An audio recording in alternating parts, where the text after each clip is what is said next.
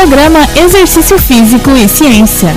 Olá, ouvintes Rádio Desk Joinville. Sou Fábio Dominski. Hoje, em nosso Exercício Físico e Ciência, conversaremos sobre o CrossFit. CrossFit, primeiramente, o que é o CrossFit? Bom, o CrossFit é um programa de condicionamento físico relativamente recente, possui quase 20 anos de existência, com origem nos Estados Unidos, que é o grande berço do, do desenvolvimento desse programa. Hoje, no mundo, já existem mais de 14 mil locais oficialmente afiliados à marca. O Brasil, inclusive, é um dos países onde é mais popular esse tipo de treinamento. Somos o segundo país no mundo em número de boxes, com mais de mil locais atrás apenas dos Estados Unidos, e é notável o crescimento tanto no número de pessoas, quanto competições e estabelecimentos oferecendo a prática. O programa, que é uma marca registrada, caracteriza-se pela realização de exercícios funcionais e esportivos, com constante variação contemplando desde corridas, remadas a levantamentos olímpicos e movimentos ginásticos, e podem ser executados em alta intensidade. CrossFit objetiva melhorar componentes da aptidão física, como capacidade aeróbia, força, resistência muscular, velocidade, coordenação, agilidade e equilíbrio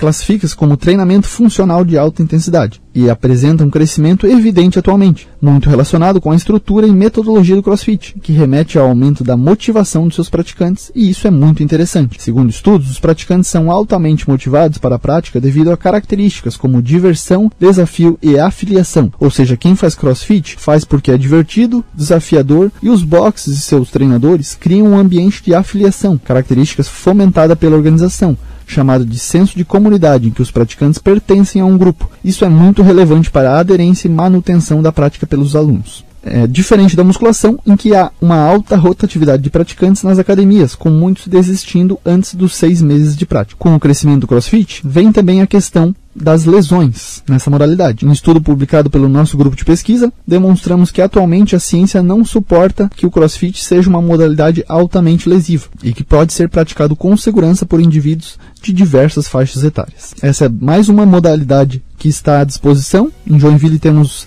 cerca de 7 ou 8 boxes que podem ser acessados para a prática de atividade física. Esse foi mais um exercício físico e ciência. Um abraço e até a próxima. Você ouviu Exercício Físico e Ciência com o professor Fábio Dominski. Só aqui na Rádio Desk FM 91.9.